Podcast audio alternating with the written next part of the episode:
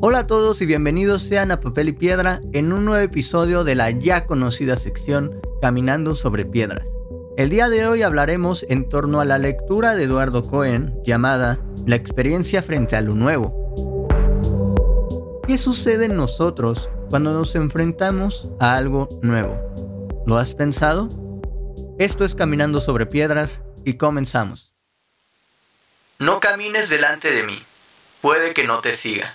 No camines detrás de mí, puede que no te guíe. Camina junto a mí y sé mi amigo. Albert Camus.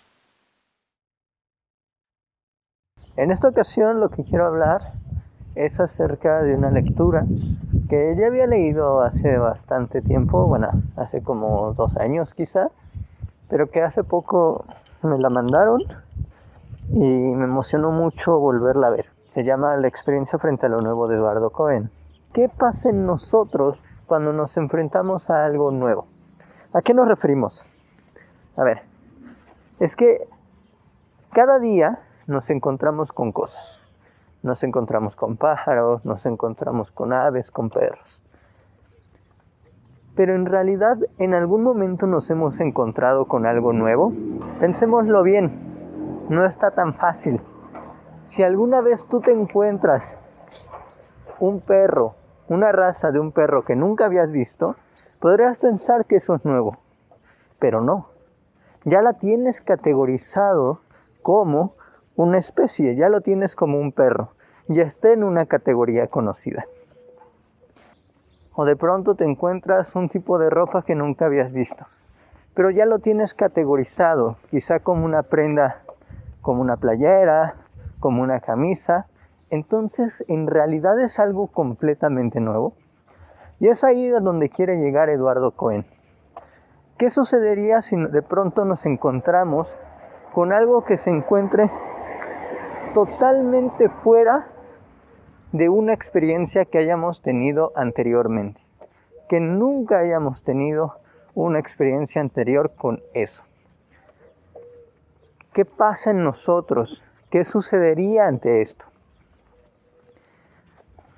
A mí cuando me preguntan muchas veces sobre cómo es la historia de la filosofía, a mí me gusta imaginarme que la historia de la filosofía, al menos en sus inicios en Grecia, es como la historia de, una persona pequeña. Imagínate, naces y te encuentras que hay un mundo maravilloso y enorme alrededor de ti. Y empiezas a apreciarlo, empiezas a ver que hay cosas fuera de ti. Hay árboles, hay pasto, hay piedras. Y todas esas cosas que tú observas son ajenas a ti. Es tu primera impresión con el mundo. Sin embargo, bueno, ya de ahí nacen tus necesidades. Tienes que comer, tienes que beber, tienes que hacer del baño. Entonces, lo primero es como una apreciación del mundo. Luego te encuentras un poco contigo mismo a partir de las necesidades que tienes. Ves el mundo y encuentras tus necesidades. Y es que esas necesidades te van a llevar a cazar o a buscar algunas siembras para alimentarte, a buscar algún pozo del cual beber, encontrar nuevas formas de taparte para no morir de frío y cosas por el estilo. Pero la humanidad tiene algo muy curioso y es que no se queda ahí.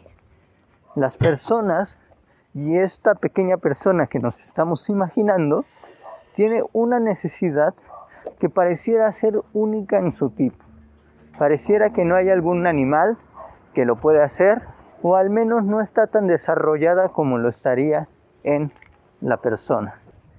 Y es la necesidad de, además de observarlo y de ver tus necesidades fisiológicas, buscas comprender el mundo. Entonces, si tú encuentras muchísimos árboles, ves esa variedad de cosas, esa variedad de formas y quieres comprenderlas, quieres saber por qué. Y para hacerlo, necesitas primero identificarlas necesitas identificar las cosas que te rodean, si no, nunca podrías aprender absolutamente nada de ellas. No podrías comprenderlas si no antes las reconoces. ¿Y cómo las reconoces? Ah, el reconocimiento de las cosas es a partir de la categorización. Entonces, aquello que tú ves, en un principio no sabías que era un árbol. Únicamente ves una forma y ves ciertas características que tiene. Por ejemplo, el color.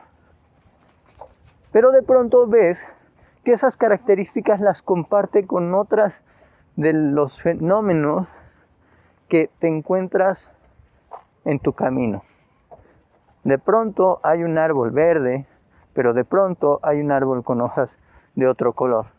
Sin embargo, comparten características que hacen que tú los categorices en una categoría, que en este caso la llamamos árbol. Y hay muchos tipos de árbol. O de pronto ves que hay cosas que se mueven y que al igual que tú se alimentan. Ves que algunas tienen cuatro patas, ves que quizá algunas se arrastren y no cuenten con ninguna. Sin embargo, tú las categorizas, encuentras una similitud entre ellas y las llamas animales. Y así con cualquier otra cosa que nos encontráramos. Entonces, en nuestro afán de comprender el mundo, empezamos a categorizar cualquier cosa que nos encontremos en él. Animales, plantas, árboles y cualquier otra cosa que estén con nosotros. Así es como ha ido avanzando la ciencia, la tecnología y en general cualquier otra disciplina. Piénsese, por ejemplo, en los avances que se tienen actualmente de la biología. Si encuentras un nuevo animal, inmediatamente lo que harás es buscar a qué especie pertenece y buscas características en común, lugares en los que está, para que puedas categorizarla. El objetivo de esto es decir que cuando te encuentras a algo nuevo o cuando te encuentras algo que no había sido fruto de tu experiencia, lo que hace inmediatamente es tratar de explicarlo con algo viejo. Y es que Eduardo Cohen esto le parece algo más bien contradictorio. Porque si tratas de explicar algo nuevo a partir de algo viejo, entonces nunca vas a poder comprender nada nuevo. Pero vamos, esto no quiere decir que no ayude de ninguna manera el hacer este procedimiento. No por nada es que todas las disciplinas se manejan prácticamente igual. Pero eso no es lo que le interesa a Eduardo Cohen. Más bien, eso nos habla como a nivel psicológico nosotros tratamos de apartarnos de una experiencia nueva. Inmediatamente la rechazamos. Y buscamos comprenderla a partir de algo viejo. Pero entonces, ¿qué sucede? Pero ahora, ¿qué sucede con algo nuevo? Cuando te encuentras algo nuevo, ¿cómo puedes reaccionar? ¿Cómo reaccionas cuando hay algo que es completamente ajeno a cualquier otra experiencia que tuvieras anteriormente? Ah, ese es el chiste.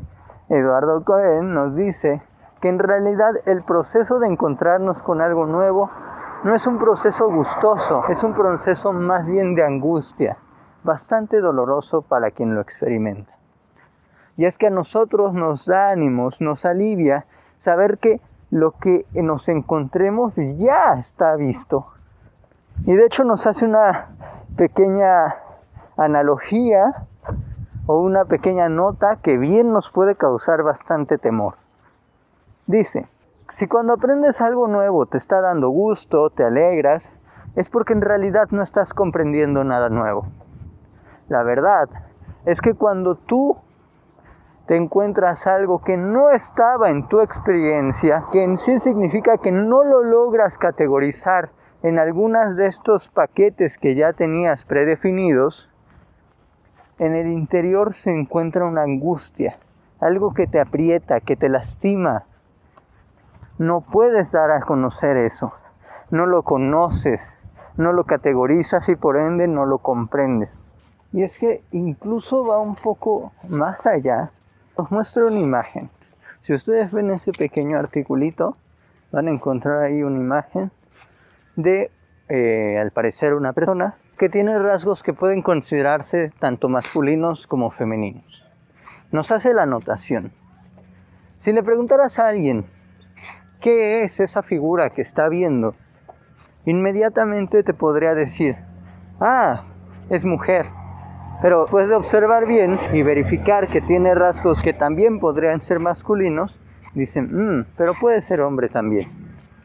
Esto claramente lo hace para ejemplificar cómo en primera instancia, cuando tenemos algo que no ha sido fruto de nuestra experiencia, tratamos de identificarlo en una categoría ya conocida, limitando nuestra capacidad de reconocer cosas que nunca habíamos visto, de reconocer lo nuevo, de tratar de aprender algo nuevo. Entonces, ¿qué hacemos cuando nos encontramos en algo que es fuera de nuestra experiencia? Cuando nos encontramos con algo nuevo, lo rechazamos. Decimos que no existe, decimos que no es verdad, que no es así, que faltan cosas, porque nosotros queremos completar rompecabezas en el que tenemos la categoría. En el caso de la imagen, de esa figura de una persona que tiene tantos rasgos masculinos como femeninos, inmediatamente podrías pensar, es que eso no existe, o no es ninguno de los dos. El rechazo que tenemos nuevamente recalca el punto de no permitir el reconocimiento, la apreciación de conocimientos nuevos. Y ya para finalizar, tiene un punto incluso existencialista este planteamiento. ¿Por qué? Resulta que si tú le preguntas a alguien, pensémoslo, pregúntale a cualquier persona, ¿quién eres? Te va a decir, ah, pues yo soy eh, Juanito y vivo aquí, luego como esto, me gusta aquello. Directamente nos relacionamos incluso nos definimos con cosas de nuestra experiencia. Soy Juanito y soy buena persona.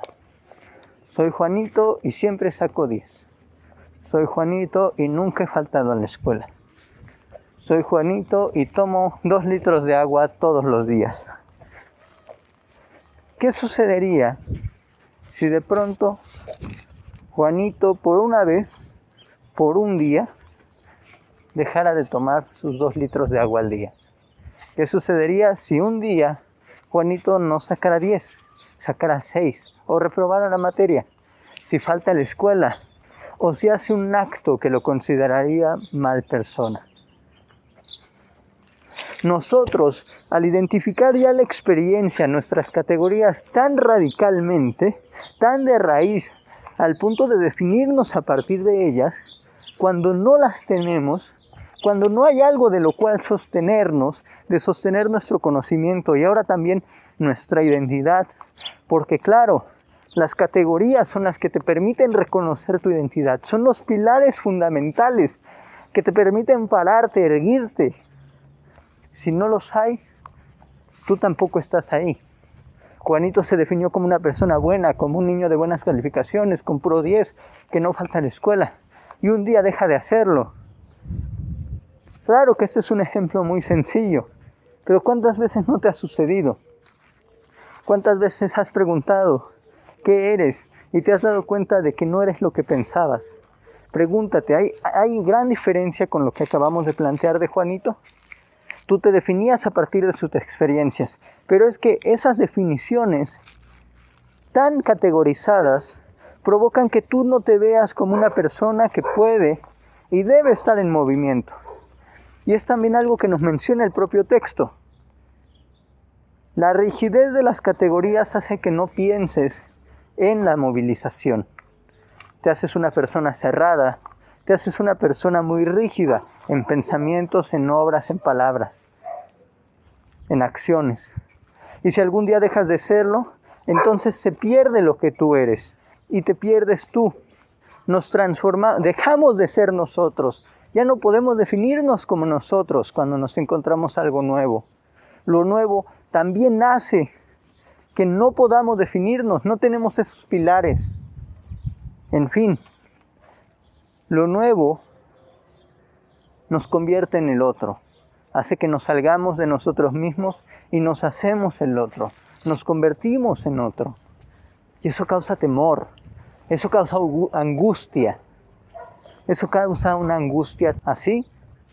Lo nuevo también lleva una pregunta existencial.